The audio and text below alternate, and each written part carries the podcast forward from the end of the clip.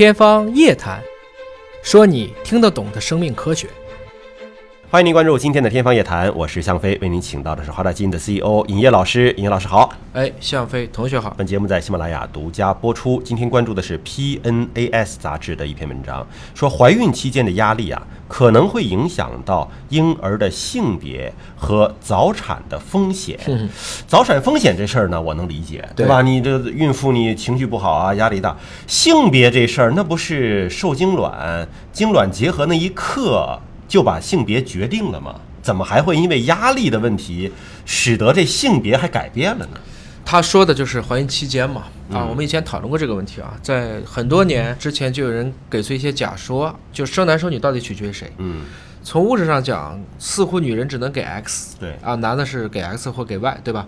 但你有没有想过，其实 X 和 Y 哪个精子跑得快？嗯，这本身是由女性的产道到子宫的环境决定的。嗯，也就是说，虽然你男性给的是平均的，谁能活下来，对吧？女性允许谁先到，对，谁能跑赢？没错，这个是一个非非常有意思的事情。所以之前有人说说产道的这个酸碱度啊，各方面说这有偏方什么之类的。对，其实后来大家是这个有几本关于这个性学的报告里写过，就是容易高潮的女性，嗯啊，因为它本身会产生其他的液体，这液体呢会冲淡阴道的。pH 值就让它偏碱性，嗯。这种情况下生男孩的几率大，所以就有了一个偏方，就是用低浓度的这个小苏打水，嗯。去灌洗产道，也认为生男孩的概率巨大。当然这个没有严格的实验，没有验证，没有验证过，这只是一种就是民间的一种说法。那这个可是经过实验验证了的，就是关于精神压力的问题。啊，对吧？精神压力的孕妇说生男孩的可能性更小，对。你有压力了，可能。就就就生姑娘了啊！就有压力了，我就会选择让男子的 X 染色体往这边来。这个实验呢是平均了呃一个数字，说每生一百名女性，大约会出生一百零五名的。男性啊，这是一个平均的一个比例。嗯，那么这个研究当中呢，说身体和心理上处于压力状态的人群当中，性别比例是偏爱女孩的。嗯，而男女比例呢是四比九和二比三，就说平均是一百比一百零五。但是你如果是压力状态了，身体也好，心理也好，可能就变成了四比九和二比三，男性就。显著的下降相当于女性的压力越大，越倾向于选择 X 染色体的精子进来。那这篇研究是哥伦比亚大学瓦格洛斯医师和外科医学院的一个心理学的教授啊，呃，共同来研究。那么他们说呢，这种研究啊是在社会动荡之后看到了这种模型。嗯，他就举了这个纽约的九幺幺恐怖袭击，在这个袭击之后，男性出生的相对数量就减少了。所以他也是通过社会学的观察，观察到了之后呢，再回过头来做研究。对，所以就是我们以前也说过，因为比如说这个从来没有见过猫的老鼠，嗯，它为什么也怕猫？我们认为基因是有记忆的，这种记忆过去是认为是男性的雄性的精子通过表观遗传学现象传递的。我们曾经举过那个例子嘛，这是真实的事情，就是一个荷兰的捐精者，嗯，因为荷兰是全世界男子身高平均最高的国家，很多人喜欢要荷兰男子的精精子库里边的这个帅存货，荷兰人比较多，对，比较好。结果就有一个男子呢，他最后捐了超过五个以上的捐精者都产生了后代，嗯，然后这些孩子们都自闭了，嗯，后来发现这个孩子这个男性捐精者本身就是自闭症患者，所以他的精子全部带上了抑郁的标签，所以从这个角度来看呢，你要明白啊，就是其实不光是女性压力大，其实男性压力大也会使后代极其不健康。换言之，你们不能因为生而生，还是应该让大家尽可能有一个良好的环境下再去生一个孩子，才能保证这个孩子先不说性别，他的心理状态、他的健康水平都会受父母双方的这个压力影响。所以这个是有验证的吗？就是说自闭症的遗传性，这是极端情况下。嗯，我们一般来讲，今天我们对自闭症包括单向抑郁。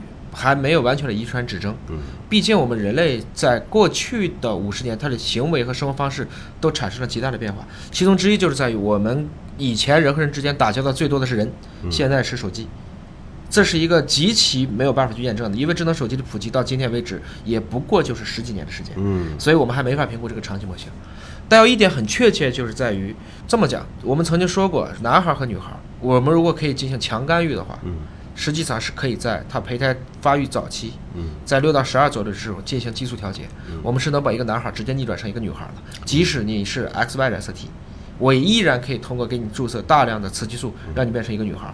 但是这个生出来，我们称之为它可能是一个双性人啊。泰国的很多人妖其实也是通过后期注射大量的激素来实现这样一个方式。所以这个极端案例，它证明就是基因虽然是一个最基本的因素，但是它不是百分之百的决定因素。外部的环境啊，内体内体外的环境的干预，甚至心情的干预，都会对它产生一个巨大的影响。没错，呃，那么这个研究人员还讲呢，说筛查抑郁和焦虑正在逐渐成为产前检查的常规内容。是以往的产前检查可能更多的是生理指征，现在竟然还包含了精神层面的抑郁和焦虑的一些筛查。换言之，就是自从荷兰上次那一个案子出来以后，对于捐精者的审核也要包括他的精神是否嗯正常和健康，而不是简单的就是看看血的指标，其他的一些基本的生理生化指标。嗯啊，这个心理评估也作为重要的评估标准之一。对，因为压力呢是可能影响到母亲的免疫系统，导致一系列的一个变化啊。那么产妇的心理健康不仅对自身，而且对她未来的孩子都非常的重要。我们也希望每一个在备孕过程当中，或者是已经怀孕的孕妈妈，都能保持一个健康的、良好的心情哎啊，这从个是很重要的。从很多的动物研究当中，我们也知道啊，因为这种长期的选择性压力会增加我们叫子宫内的皮质醇压力激素的水平。那这个不好的话，就是没有好的妈妈，就可能很难有好的孩子。嗯所以经常很多人呢，其实在做试管之前，他焦虑了很多年，他就是要不上。嗯，突然有一天，他觉得算了，他放弃，他要上了。哦，实际上你什么变化了？是你的整个的精神导致了你的雌激素、你的整个体的激素水平变得正常了，使得你子宫的那块地嗯啊，我们说子宫内膜它是一块地，放松了。它已经变成了一个可被耕耘的状态嗯。这个时候种子送到了就 OK 了。所以其实怀孕是个复杂的过程啊。